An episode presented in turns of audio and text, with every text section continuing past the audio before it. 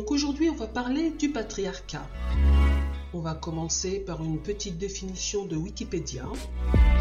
Le patriarcat est un concept utilisé en anthropologie et en sociologie pour désigner une forme d'organisation sociale et juridique fondée sur la détention de l'autorité par les hommes à l'exclusion explicite des femmes.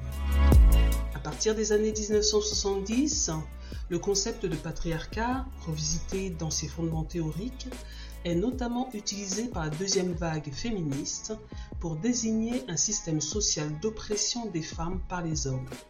Un système où le masculin incarne à la fois le supérieur et l'universel.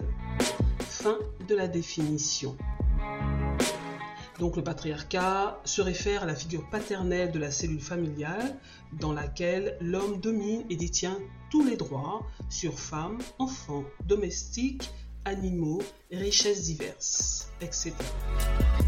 Par ailleurs, Marilène Patoumatis, une préhistorienne et auteure de L'homme préhistorique est aussi une femme, nous dit Le système patriarcal n'est pas naturel ou inscrit dans nos gènes, mais culturel.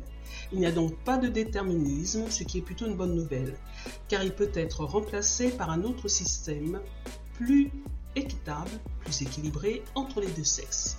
Fin de citation.